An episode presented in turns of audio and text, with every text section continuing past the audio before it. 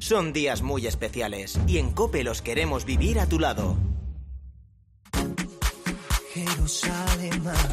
Programación especial de Semana Santa en la cadena Cope. Hoy es Viernes Santo y en este día se celebra la Jornada por Tierra Santa y la colecta pontificia por los santos lugares. Un saludo de Faustino Catalina con Rafael Nieto en el control de sonido. La canción Jerusalema es uno de los grandes éxitos mundiales de los últimos meses con millones de reproducciones en las redes sociales que se ha bailado y se baila en todos los rincones del mundo. Sus autores son eh, Master Kiji, un artista procedente del Limpopo en Sudáfrica, y Nomcebo, una artista de ese mismo país.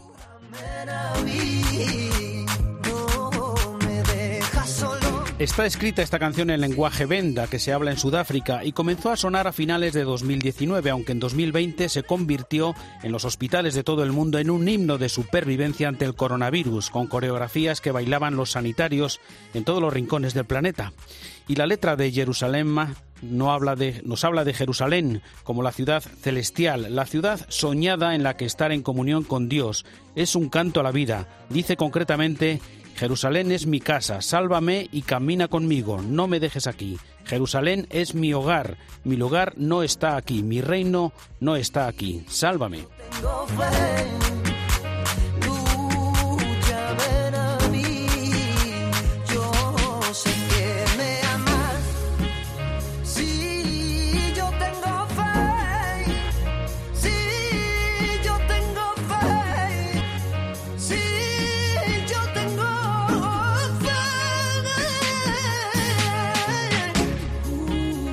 Pues con esta música nos acercamos a la celebración como cada año en este día del Viernes Santo y de Tierra Santa, la tierra que vio nacer, crecer, predicar, morir y resucitar al Hijo de Dios. Es un día para recordar especialmente esa geografía de la salvación, los lugares que fueron testigos del origen del cristianismo.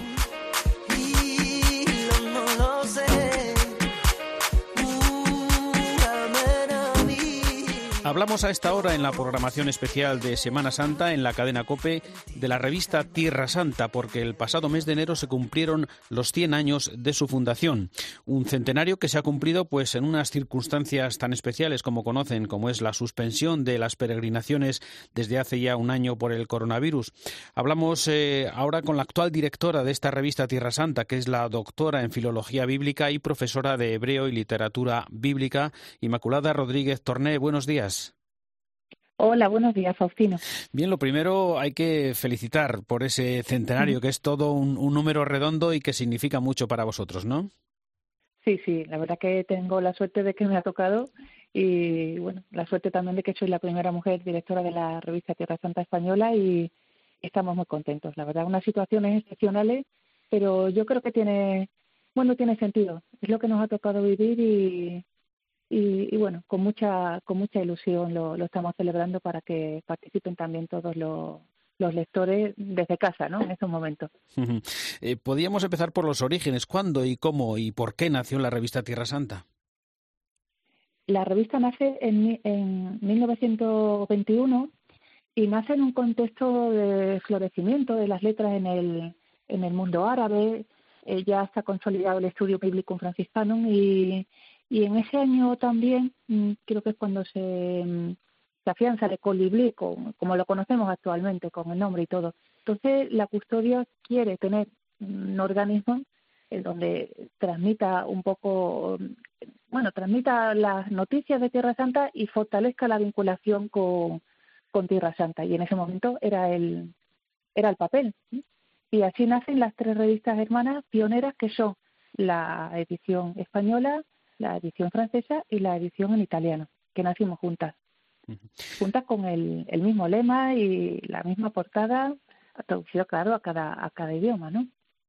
O sea, se editaba desde Jerusalén en esos tres idiomas, ¿no? Y en algún momento de la historia de esos 100 años ha dejado de editarse por alguna razón, yo qué sé, la guerra mundial o alguna ocasión especial. Sí, justo. Eh, durante, efectivamente se, se hacía desde Jerusalén con mucha visión tan tan amplia que tenían, ¿no? Y tan moderna de hacerlo eh, en las tres lenguas, ¿no? Diversificando un poco el, lo que cada cada cultura eh, pedía, ¿no?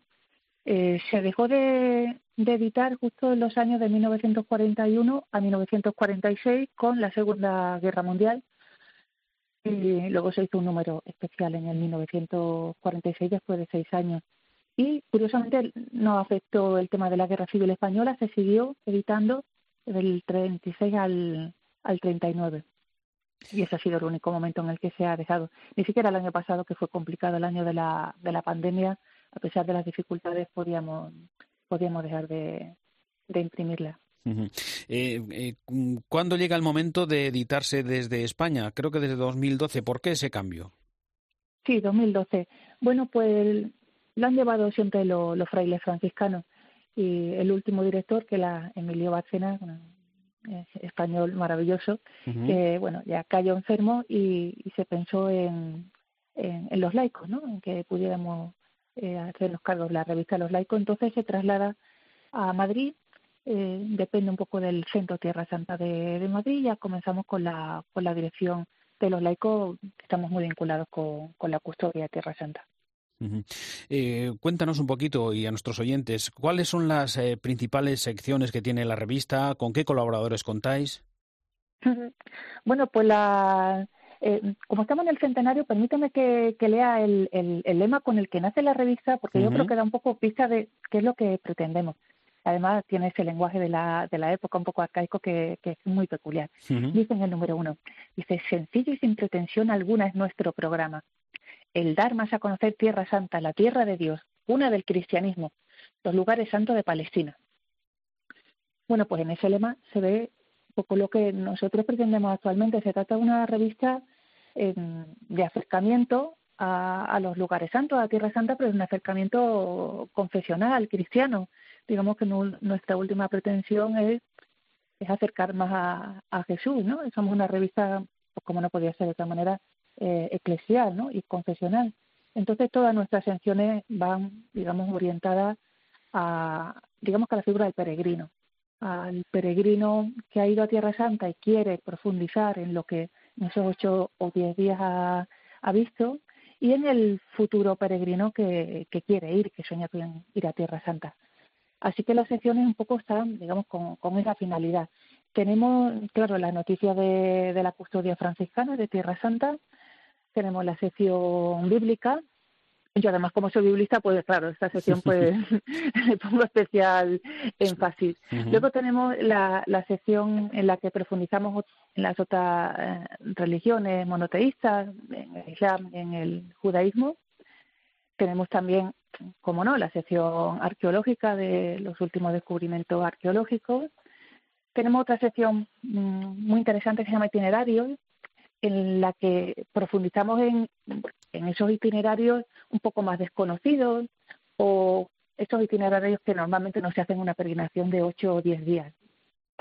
Y luego tenemos las noticias de actualidad, eh, tenemos también, bueno, una sección que hace mucha gracia y, que está gustando, que son las recetas de Tierra Santa, sección de, de, ecología, y claro, el dossier, el dossier eh, son 20, 22 páginas dedicado siempre a un tema monográfico, pues que digo yo, pues cuando ha sido ahora el centenario del encuentro de San Francisco y el, el sultán, el centenario de la de la custodia, ¿no? Eh, son temas, pues digamos, al hilo de la actualidad. Sacaremos uno este año sobre el año de San José, también sobre Barlucci y, lo, y los santuarios.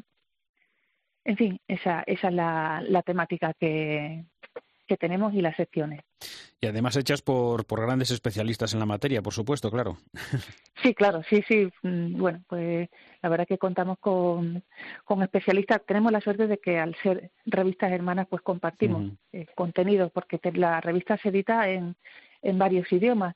Se edita pues las tres que nacimos, eh, en francés, en italiano y en español. Y actualmente tenemos la edición inglesa que se hace en Washington. Tenemos también la edición árabe. Tenemos la edición en brasileiro, en portugués, la edición en polaco, la edición en alemán.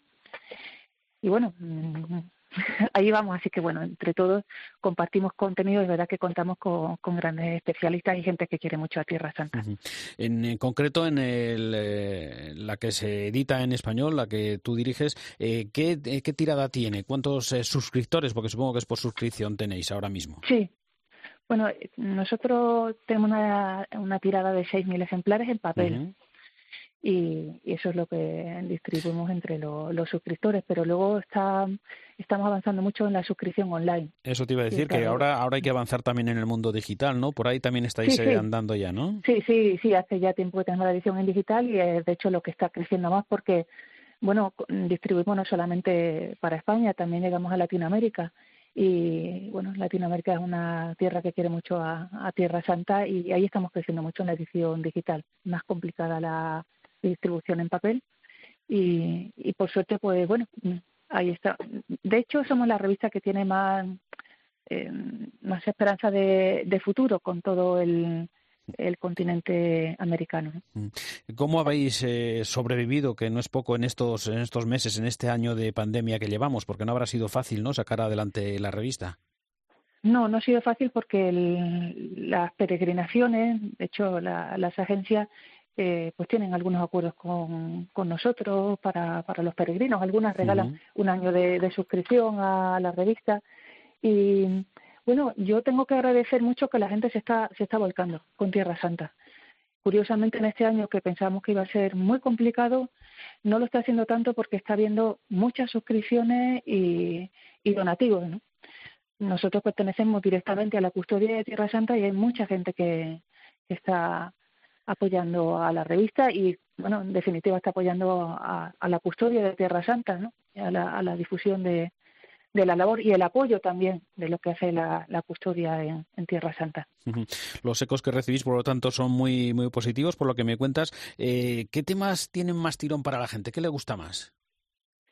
Bueno, pues la gente la gente le gusta mucho, eso es normal, las fotos, ¿no? la foto, porque claro, eh, pues eso, como digo, recuerda la peregrinación o, o te, te, invita a soñar con la peregrinación. Y luego, pues bueno, hay, hay muchos reportajes que, que gustan mucho, pues los reportajes bíblicos, la arqueología gusta mucho, también los itinerarios, todo lo que recuerda también a los pasajes evangélicos, bíblicos. Eh, este año a mí me gustado mucho la, las cartas que han mandado algunos suscriptores, porque como ha sido un año tan complicado, bueno, complicadísimo para, para Tierra Santa, para los cristianos de allí que están, están pasándolo muy mal, ¿no? Pero los cristianos de todo el mundo que estamos sufriendo la pandemia, y algunos escribían diciendo que, que bajaban todos los días al buzón, a ver si había llegado la revista. Una, una ternura, me acuerdo que uno escribió diciendo, dando las gracias, y nos contaba que cuando recibió la revista, que la casa se ha llenado de luz os lo agradezco tanto porque a mí para mí ha sido como un consuelo y, hay muchos suscriptores que nos escriben o llaman en esta línea no y bueno les estamos muy muy agradecidos y también pues damos gracias a Dios de poder eh, tener esta esta labor no de, llegar a la gente en estos momentos y, y sostenerles en la fe y en la esperanza. ¿Y qué noticias os llegan desde allí, desde Tierra Santa, de los hermanos franciscanos y los colaboradores? Bueno, noticias muy muy complicadas, ¿no? Ya ahora mismo sí la población cristiana en, en Tierra Santa, especialmente en Palestina, Palestina y países como, como Líbano, como Siria, Irak, ¿no? Está pasando muy mal, pues ahora doblemente, porque se añade al tema de, de la guerra, al tema de los desplazamientos, de los desplazados, de los refugiados, pues se añade el tema de los palestinos, ¿no?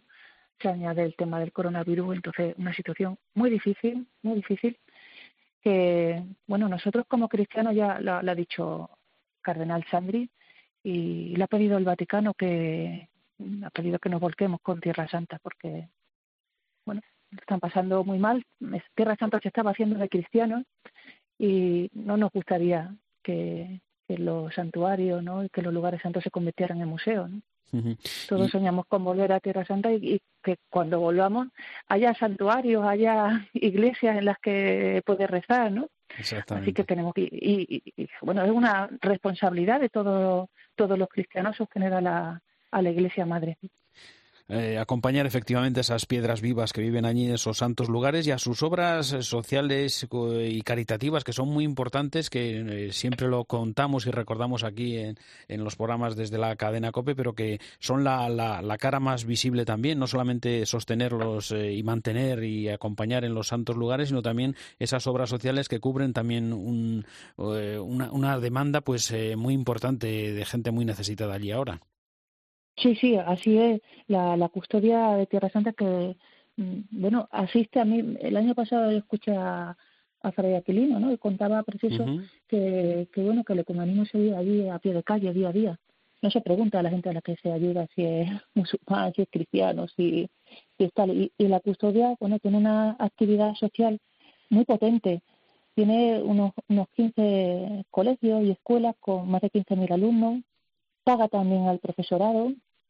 Tiene becas para más de, de 500, 500 alumnos Luego también tiene en hospital en, en Alepo, tiene en casi todas las parroquias de, pues de Siria, en Líbano es la única presencia católica, la, la custodia franciscana.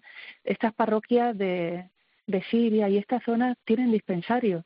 y, y, bueno, pues asisten a, a la gente que va allí que no, no tiene no tiene, digamos, otros medios y otros recursos. Recordemos que además la situación en, Palestina es muy complicada porque al no haber Estado propiamente, así como Israel se ha hecho cargo de, los ETE, de los trabajadores en Palestina, ¿no?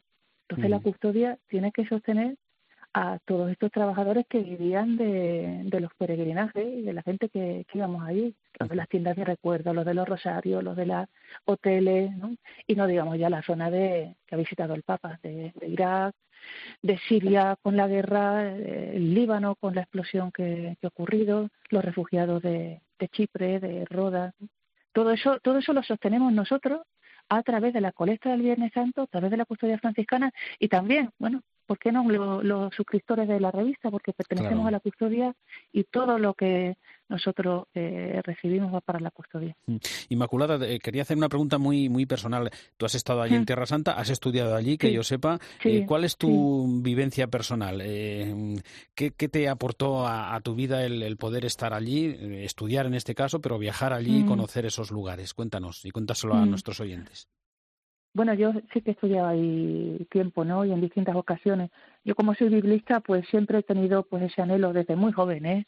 De ir a, Tierra Santa, era como un sueño. No, yo tenía dinero y por fin pude ir con, una beca para estudiar hebreo moderno y así he ido eh, en distintas ocasiones hasta que ya, bueno, he podido estar más tiempo allí estudiando.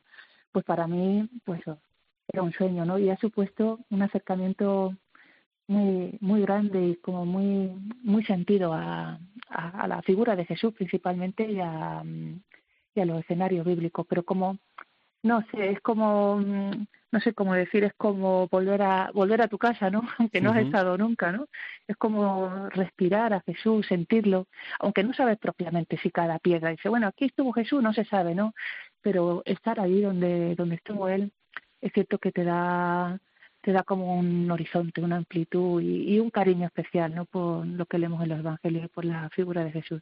Así que yo lo recomiendo a todos los cristianos que cojan a una hucha y todos los cristianos tendríamos que, por lo menos, tener el sueño de poder ir a Tierra Santa.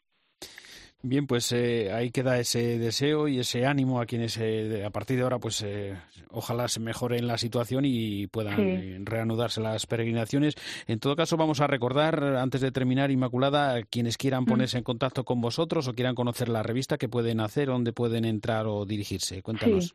Bueno, pues pueden hacerlo a través de las redes sociales perfectamente, que estamos en, Twitter, en Instagram, en, Facebook, pueden contactar por mensaje directo o o como quieran. Y luego también en la página del Centro Tierra Santa, que como digo, eh, uno de los organismos de la custodia Tierra Santa en España, allí se pueden suscribir, pueden suscribirse online, pueden también hacer algún donativo a la custodia de, Tierra Santa y también pueden llamar o poner un WhatsApp al número de teléfono que voy a decir, que es el, bueno, 34 para los que están fuera de España. Y si no, es 44 44 41 78. Vamos a recordarlo. Y también 644 44 41 78 tenemos WhatsApp también. Y bueno nosotros en la que hacemos WhatsApp.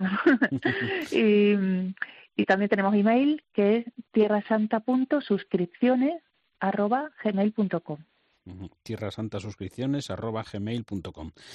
Perfecto, pues ahí queda, queda ese centenario y mucha vida por delante, como nos estás contando, Inmaculada Rodríguez Torné. Muchas felicidades de nuevo por este centenario, por esos 100 años que acabáis de cumplir y gracias eh, especialmente por habernos acompañado en esta programación especial en este Viernes Santo aquí en la cadena COPE. Buenos días. Gracias a ti, Faustino, por este programa que hacéis hoy. Muchas gracias. Gracias, buenos días.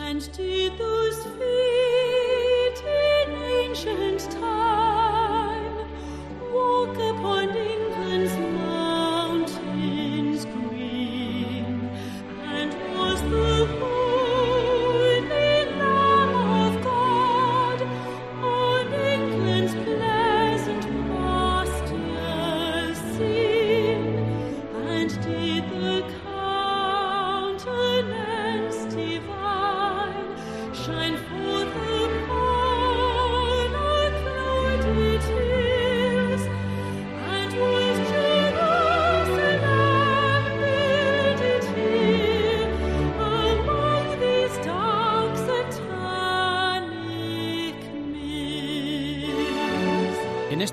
Viernes Santo hablamos también aquí en la programación especial de Semana Santa de la cadena COPE con Juan Corpas, que es responsable del turismo religioso en la agencia NUBA y al que ya saludamos. Buenos días.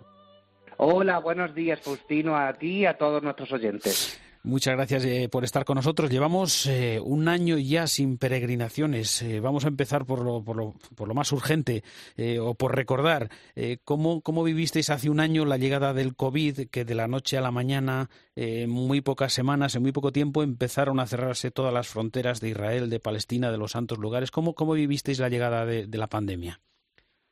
A ver, pues fue algo, como bien dice, de manera repentina. Yo aún recuerdo que estábamos en el mes de marzo en una peregrinación con la diócesis de Lugo en, Jordania, justo cuando cerraron las fronteras de Israel. Entonces tuvimos que venirnos como urgentemente para España. Esto fue el día 8 de marzo. El 8 de marzo ya estaba la cosa bastante mal allí porque reaccionaron de una forma bastante rápida y cerraron las fronteras de una forma totalmente drástica. Claro, ¿quién iba a pensar que esto iba a durar más de un año? Nosotros pensábamos que, bueno, dos, tres meses, para después de verano, el mes de septiembre, pero nada. Los santos lugares sin peregrino una Semana Santa, sin peregrino otra Semana Santa más, ya son dos Semanas Santas sin peregrinos y ciertamente mm, pues está siendo duro tanto bueno tanto para nosotros es decir nosotros no solamente aunque nuestro mayor foco sí que es Tierra Santa pero hay otros lugares que se pueden viajar. Entonces dentro de lo malo no estamos tan tan mal, pero los pobres de allí eh, en Tierra Santa, que Israel y Belén, viven de, del turismo, como quien dice, y sin ningún tipo de ingreso de hace más de un año, no quiero ni pensar cómo lo deben de estar pasando. Ahora se ve ya un poquito de luz, hay como esperanzas de apertura, una tímida apertura, de que se pueda volver a alguna normalidad, vamos a decirlo, pero, pero no sabemos cuándo ni, ni de qué manera. Seguro, que ya tampoco va a ser como, como era antes, ¿no? Yo creo que no va a ser como era antes. También hay que tener en cuenta que en el mes de marzo del año 2020, eh, claro, el turismo en Israel era algo ya insostenible porque había tantísimo peregrino que mm, quien haya estado en los años 18, 19 y hasta que pasó en 20 lo puede ser si algo que estoy diciendo es que había momentos que no cabíamos ni por la ciudad vieja de Jerusalén de la cantidad de peregrinos que, que había. Entonces, ciertamente, como bien dicen, no va a ser como antes. Ahora, a la espera de que el nuevo gobierno de Israel nos diga mm, cuáles serán los requisitos de entrada, si será vacuna, si será PCR, si será lo que sea. Lo que sí eh, pedimos mm, que sea de una forma segura, porque la seguridad ahora mismo es lo más importante, ya no solamente es el dinero a la hora de viajar, sino la seguridad. Yo estuve hace como un mes aproximadamente en Bosnia y fui contento, ¿por qué? Porque me pidieron un PCR. Entonces yo mismo iba bien en el avión porque sabía que todo el mundo que iba ahí estaba no estaba infectado. Es así, porque vas con muchísima más seguridad. Entonces, sea vacuna o sea PCR, cuanto antes se pronuncie el gobierno de Israel, que lo haga cuanto antes para poder empezar a, a reactivar estas peregrinaciones que, como dices, sí que se ve una luz al final del túnel, pero tenemos que ver mm, ciertamente cuáles son las condiciones para poder entrar en el país.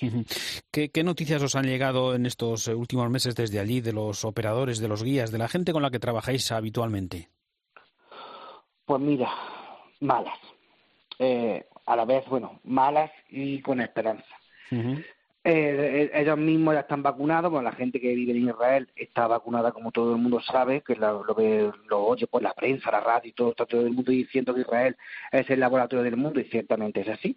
Pero claro, las personas que viven en Belén hacia otro país pues lo están teniendo un poco más complicado, aunque poco a poco también la vacunación ha empezado en la zona de Palestina.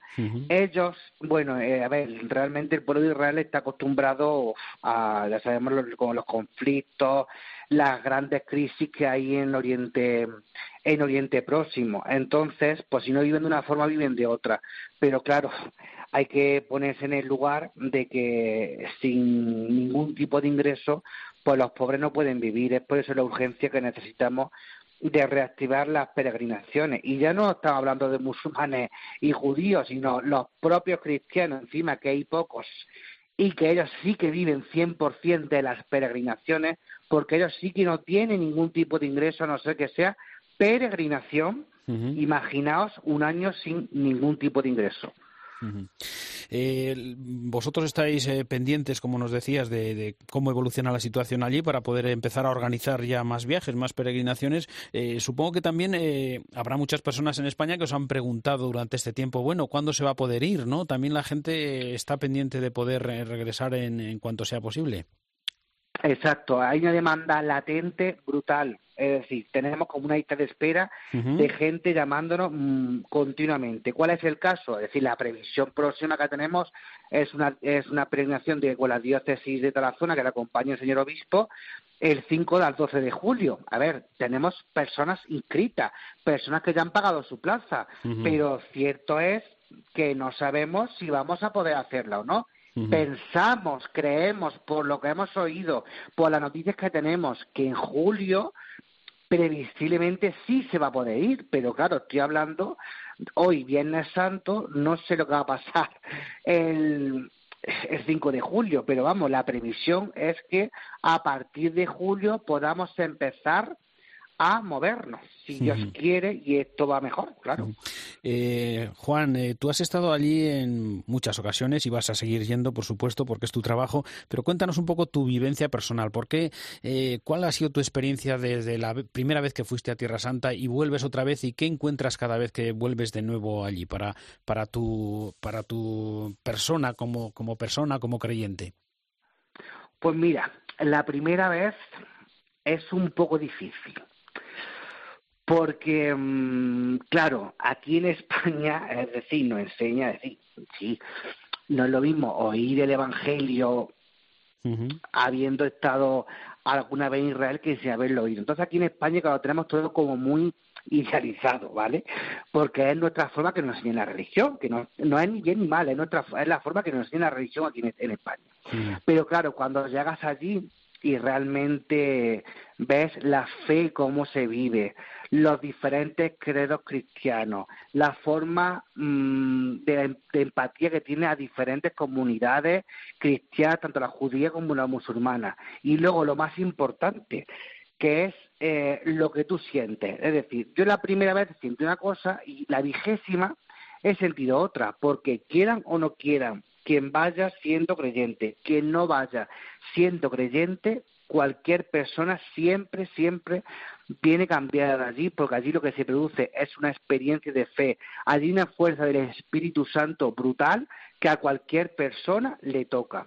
Y quien no crea esto que estoy diciendo, que lo compruebe, porque quien va la primera vez siempre quiere volver la segunda. Y yo tengo un trabajo que gracias, les doy gracias a Dios por el trabajo que tengo, porque para mí es una bendición mi trabajo. Yo para mí no es mi trabajo, es mi forma de vida, y mm, yo cada vez que voy, para mí es que es un placer. Y luego también mm, por la obligación que tenemos los cristianos, la obligación moral, creo, de, ayudar a las personas de allí. Porque en el momento que los cristianos dejemos de ir a Tierra Santa, aquello se puede convertir en un parque temático y a nadie le gusta que sea es un parque temático, una Warner Bros, un Portaventura, no. A ellos se tiene que, eso realmente los cristianos debemos de seguir allí para perpetuar la memoria que de allí nació Jesucristo y de que allí vienen nuestros orígenes de nuestra fe. Y es que es así de claro. Por lo tanto, antes de terminar, eh, sería invitar una vez más a quienes puedan y cuando todo vaya mejorando, si Dios quiere, eh, poder eh, ir a Tierra Santa de nuevo, volver, eso, sin que sea un parque temático, sino que sea algo más, ¿no? Exacto. Que vivamos la fe, que vengamos muchos de nosotros, muchos vienen cambiados, muchos vienen con otra forma de, ver la vida y cuando vienes con otra forma de ver la vida, siempre quieres repetir, siempre quieres ayudar y siempre quieres comunicar, como estamos haciendo ahora, lo que realmente se vive en Tierra Santa. Pues así vamos a terminar. Juan Corpa, responsable de turismo religioso en la agencia NUBA. Gracias por habernos acompañado en esta mañana del Viernes Santo y buenos días. Gracias. Buenos días, un abrazo. Un abrazo.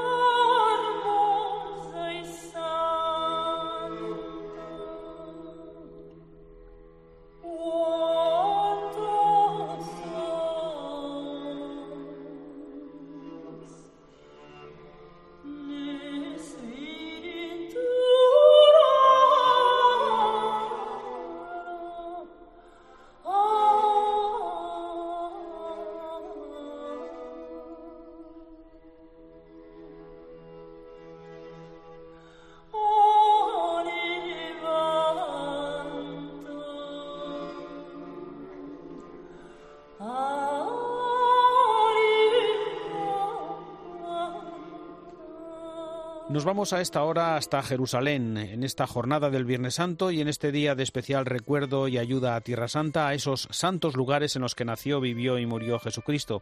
Y en los próximos minutos agradecemos desde aquí, desde la cadena COPE, poder hablar con el actual guardián y superior de la comunidad franciscana en la Basílica del Santo Sepulcro de Jerusalén, Fray Salvador Rosas Flores. Muy buenos días. ¿Qué tal, hermanos? Muy buenos días, paz y bien. Igualmente, hermano, eh, estamos eh, por segundo año en una Semana Santa sin peregrinos por la pandemia, en una situación muy especial que cómo la están afrontando, cómo la están viviendo.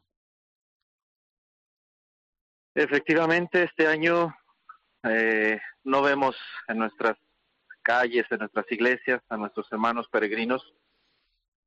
No obstante, la pandemia, a diferencia del año pasado, podemos ver al menos a los cristianos locales el año anterior prácticamente todas las celebraciones aquí en el Santo Sepulcro se llevaron a cabo a puerta cerrada.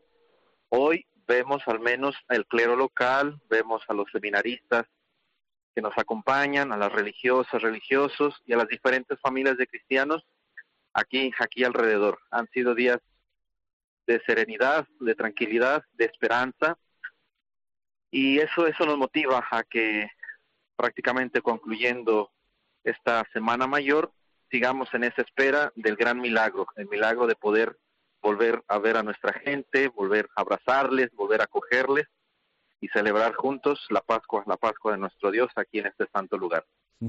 Estamos en esta Semana Santa, pero ahí están, están ustedes los 365 del, días del año. ¿Cómo se vive ahí en el Santo Sepulcro, en el corazón de la cristiandad? Digamos una jornada normal que comienza con la apertura de esa puerta que tiene su historia, que no, no se abre así como así para las eh, confesiones cristianas que, que, habitan ahí, ¿no? Sí, eh, la puerta pues es el único ingreso que existe aquí en la basílica desde tiempos de Saladino. Una puerta que tiene una dinámica especial, dado que la llave principal pues la tienen en posesión un par de familias musulmanas. Ellas en punto de las cuatro de la mañana abren esta puerta del exterior y nosotros, los diferentes frailes y monjes que vivimos en su interior, de la parte de adentro abrimos esa puerta.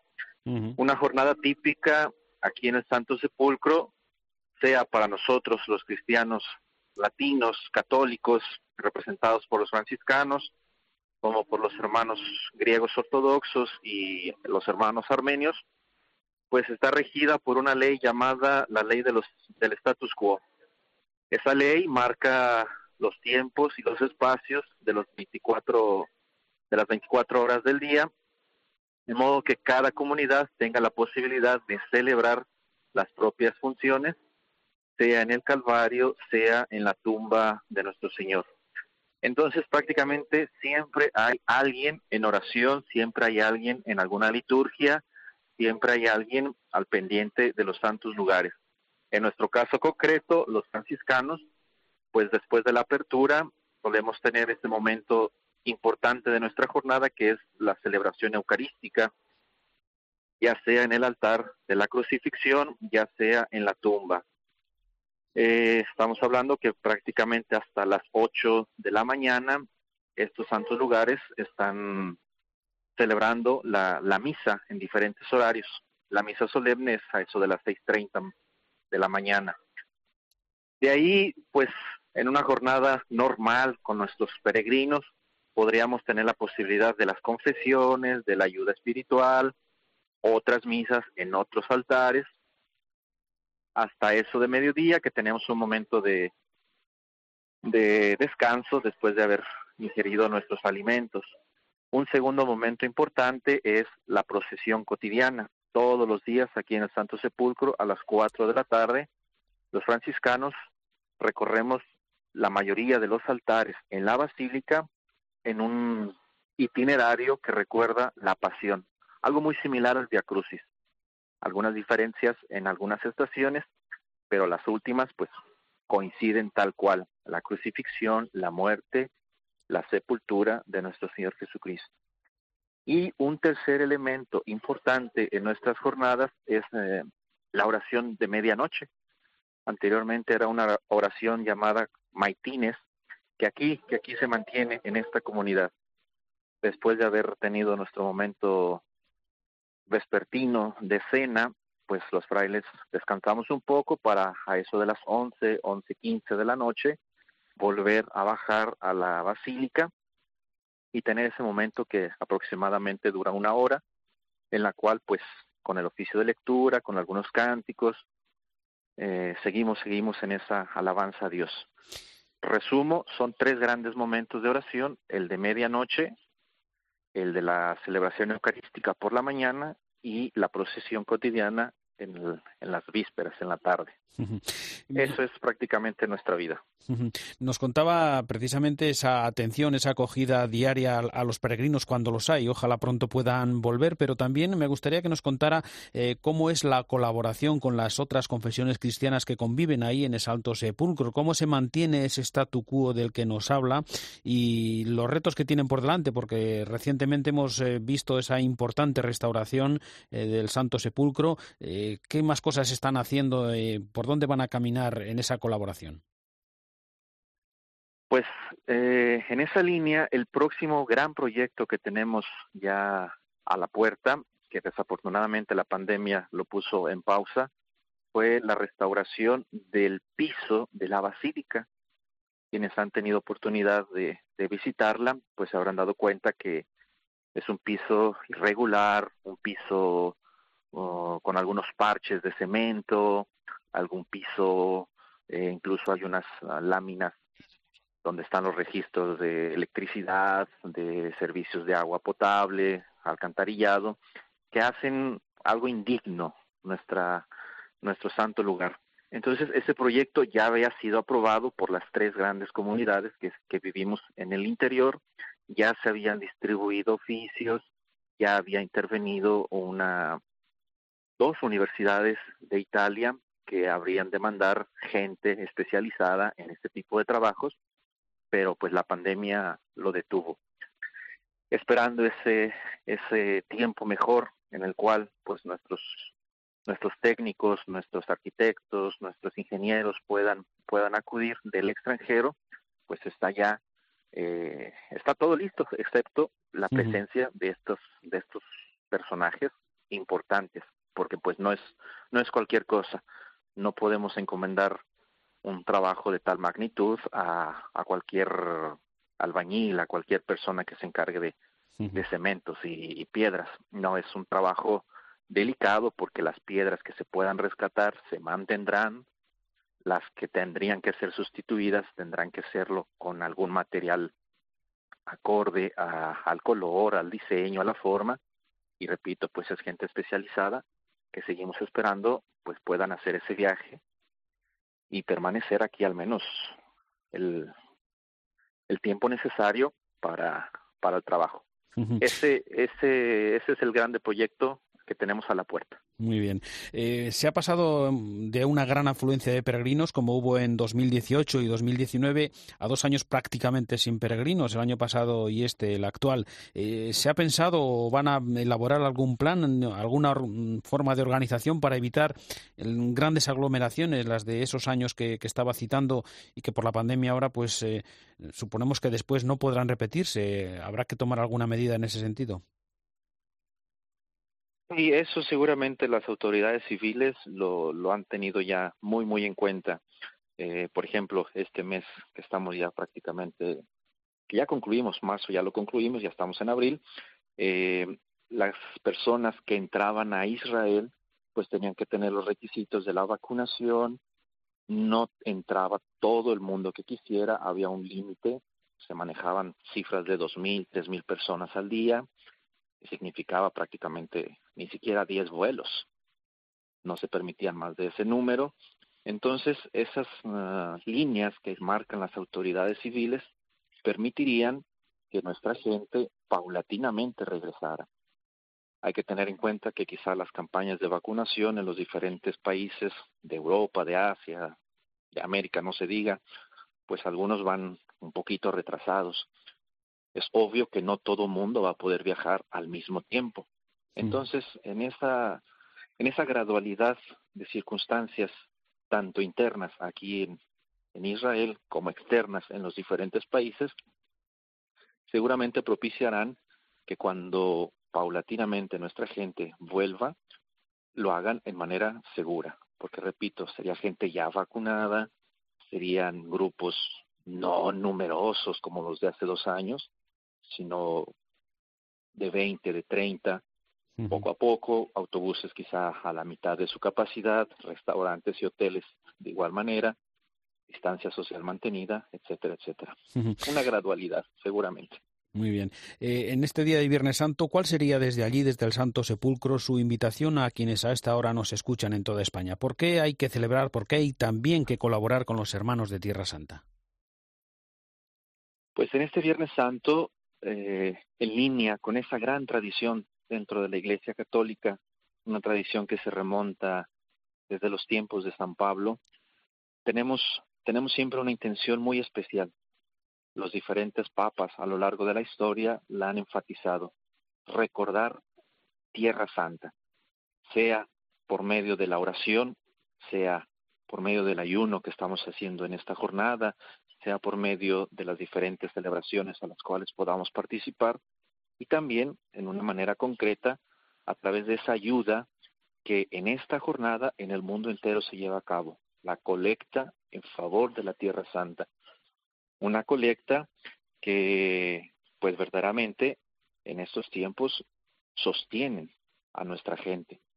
Esa colecta cuando se cuando se reúne y llega a su destino, en un, buen, en un muy buen porcentaje se, se destina a la educación de nuestros jóvenes, a la manutención de nuestros santuarios y de los frailes que habitamos en ella, a las diferentes obras sociales que se pueden realizar aquí, dígase en materia de hospitales, dígase en materia de ayuda económica, a través de la creación de trabajos, en modo que la gente no tenga que emigrar, no tenga que abandonar su casa, su tierra santa, dígase también a través de la ayuda eh, en la construcción de casas para que esta gente, pues a diferencia de una casa normal en la cual quizá el alquiler serían cifras estratosféricas, la custodia de Tierra Santa favorece a través de esa casa construida una cifra simbólica y cumple esos dos objetivos, da la caridad a estas familias y estas familias no tienen que emigrar.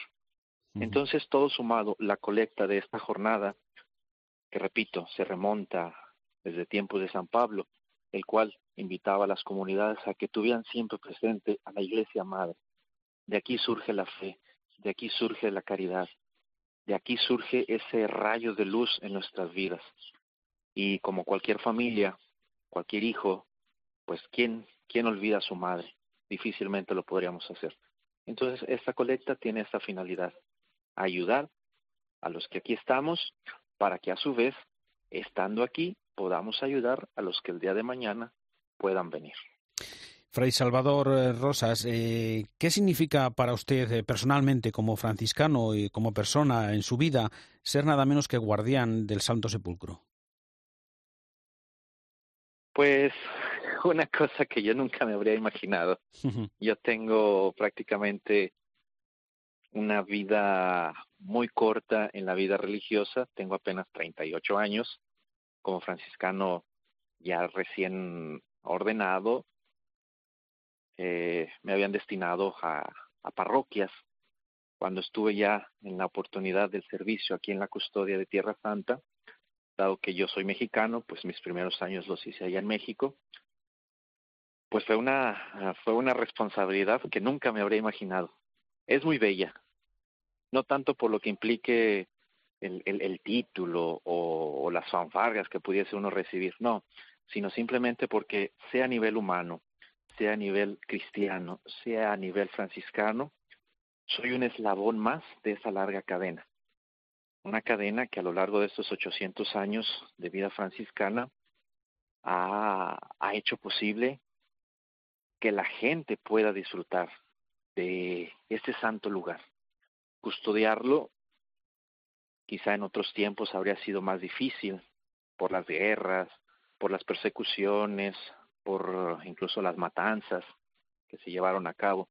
Hoy custodiarlo es más que nada orar en este santo lugar, tener presente a todos aquellos que se encomiendan a nuestras plegarias, celebrar digna y santamente la Eucaristía y abrirse a, todo aquel que viene, dígase cristiano, dígase musulmán, dígase judío, porque verdaderamente todo mundo que acude a esta basílica, por más variado que sea su interés o su intención, se, se, se va tocado.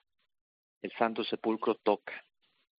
El Santo Sepulcro ilumina. El Santo Sepulcro verdaderamente deja huella en todo mundo. Entonces, esa, esa huella es la que de una u otra forma yo y a la vez mis hermanos que, no hay que olvidar, la misión que desarrollamos los franciscanos es siempre en fraternidad, tratamos de, de imprimir en la gente. Entonces, esa es la responsabilidad. No me la esperaba, nunca me la imaginé, pero ahora que la tengo, pues busco a través de, ese, de esa dinámica de confianza en Dios, de responder en la mejor manera posible.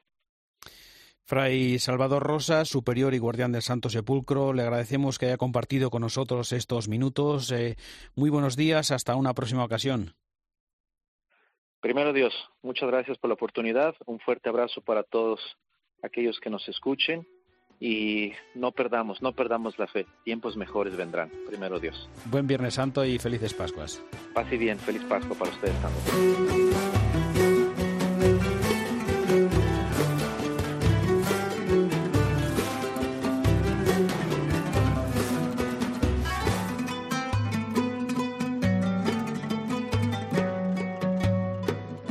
Fray Pedro González es franciscano y en estos momentos comisario de Tierra Santa de la provincia de la Inmaculada Concepción de España, al que ya saludamos en esta mañana del Viernes Santo. Muy buenos días. Buenos días. Bien, el año pasado la pandemia obligó a retrasar la colecta por Tierra Santa hasta septiembre. Eh, ¿Cuáles fueron los resultados y cómo se ha propuesto su celebración este año en que pues muchos fieles tampoco podrán asistir a lo mejor a las iglesias y esta jornada se celebra una vez más? Pues sí, el año pasado, como sabes, fue el 13 de septiembre, domingo, y bueno, pues como la pandemia continuó, porque se trasladó pensando en que aquello remitiría. No remitió y entonces, pues la, pandemia, pues influyó, de modo que los resultados, pues no han sido los satisfactorios que deberían. En concreto, pues hemos hecho ya balance y te puedo decir que resultó una tercera parte menos, o sea, un 33% menos en cuanto a la recaudación material que lo que fue pues la colecta de 2019. Por tanto, pues este año, como tampoco sabemos exactamente cuándo va a remitir esta pandemia, pues decidieron ya desde, Jerusalén y desde Roma que se volviera otra vez a la Semana Santa, en concreto al Viernes Santo, aunque pues también es un poquito, eh, digamos, abierta la fecha en torno a la Semana Santa. En concreto, en algunas iglesias nuestras, por ejemplo, pues la vamos a hacer el domingo de Ramos, porque entendemos que ese es un día litúrgico pues más apropiado que lo que puede ser el Viernes Santo, eh, sobre todo en época de pandemia. Pero en concreto que cada uno libremente en torno a la Semana Santa puede hacer la colecta el día en su parroquia, el día que le vea más conveniente o, más oportuno. Mm. Una colecta que va destinada al cuidado de los santos lugares eh, que pueden visitar los peregrinos cuando puedan volver de nuevo a aquella Tierra Santa pero también las numerosas obras educativas, culturales y caritativas que tienen allí, ¿no? La custodia. Efectivamente, cuando hablamos de santos lugares no nos estamos refiriendo solamente a los santuarios, quizá eso sea en segundo lugar. Decimos colecta por los santos lugares, pero es fundamentalmente por las personas que hay en aquellos santos lugares y que en concreto, pues desde hace ya trece o catorce meses, pues lo están pasando mal porque las peregrinaciones pues se remitieron absolutamente, no tienen ningún tipo de ingreso, puesto que dependen absolutamente de nosotros y dependen pues de, la colecta de, la Semana Santa o de la colecta por Tierra Santa que se hace en el mundo entero. Entonces ya sabes que son no solamente santuarios, son parroquias, son colegios, son instituciones eh, caritativas, eh, en fin, es todo lo que se lleva eh, normalmente en el campo de la evangelización cristiana católica. Los franciscanos, por cierto, estáis conmemorando los 600 años de la aprobación pontificia de las comisarías de Tierra Santa. Eh, cuéntanos qué representa este aniversario, cómo estáis organizados ahora mismo. Bien, pues mira, eh, eh, fue en el siglo XV exactamente, el año 1421, el 15 de febrero, cuando el Papa Martín V, por, precisamente por, por indicación o por necesidad o por petición de la Orden franciscana y, y de los franciscanos en Tierra Santa que se instituyó esto, lo que llamamos comisarías, que viene a ser como delegaciones en el mundo de la Tierra Santa, porque evidentemente allí se necesitaban misioneros, allí no había franciscanos nativos ni otro tipo de, sacerdotes ni de religiosos.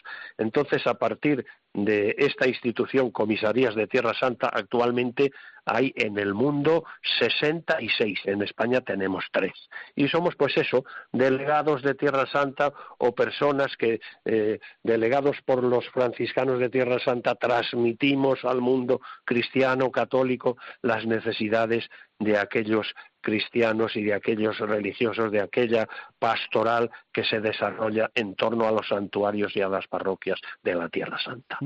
66 comisarías en el mundo desde hace 600 años y ahí seguimos y mm, la verdad es que eh, no es por mi parte una petulancia, pero nos siguen necesitando porque sin estos enlaces difícilmente se podría concienciar al mundo de cuáles son las necesidades que tienen aquellos cristianos de la Iglesia Madre de Jerusalén y de la Tierra Santa. Una Tierra Santa en la que, por cierto, hay cada vez menos eh, franciscanos españoles, aunque no faltan vocaciones de todo el mundo, ¿no? Eh... Pues sí, franciscanos españoles pocos, como también hay franciscanos españoles pocos en la propia España. Estamos en época de crisis aquí en cuanto a vocaciones. Pero sí tenemos, por ejemplo, de, lengua castellana o de lengua española, tenemos un buen nutrido grupo de vocaciones de mexicanos, argentinos especialmente y colombianos. Y muy especialmente de mexicanos, porque en México la orden franciscana pues florece muy, muy, muy, muy, muy bien, muy bien, muy bien. Tanto que, que es un, son frailes abundantes en número y en, juventud.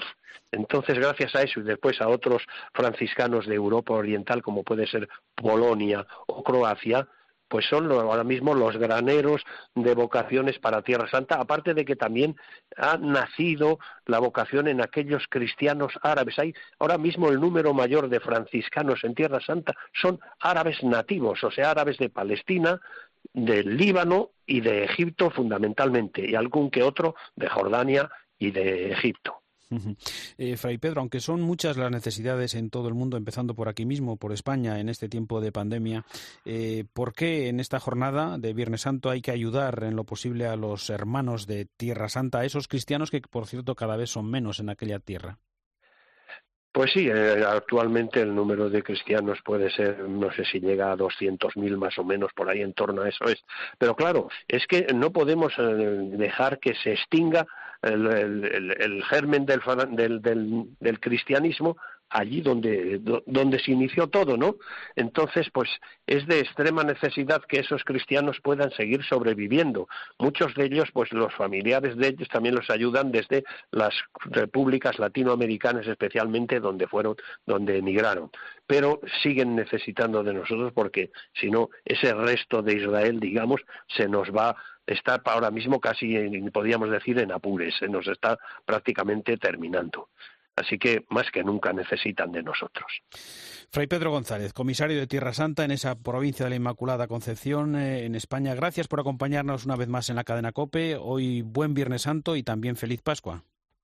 Gracias a vosotros, feliz Pascua, que el Viernes Santo pues sea también una llamada de atención para todos los cristianos del mundo que eh, aporten a los cristianos de la Tierra Santa y a los santuarios eh, la oración y la limosna, que es fundamental para que puedan subsistir. Muchas gracias.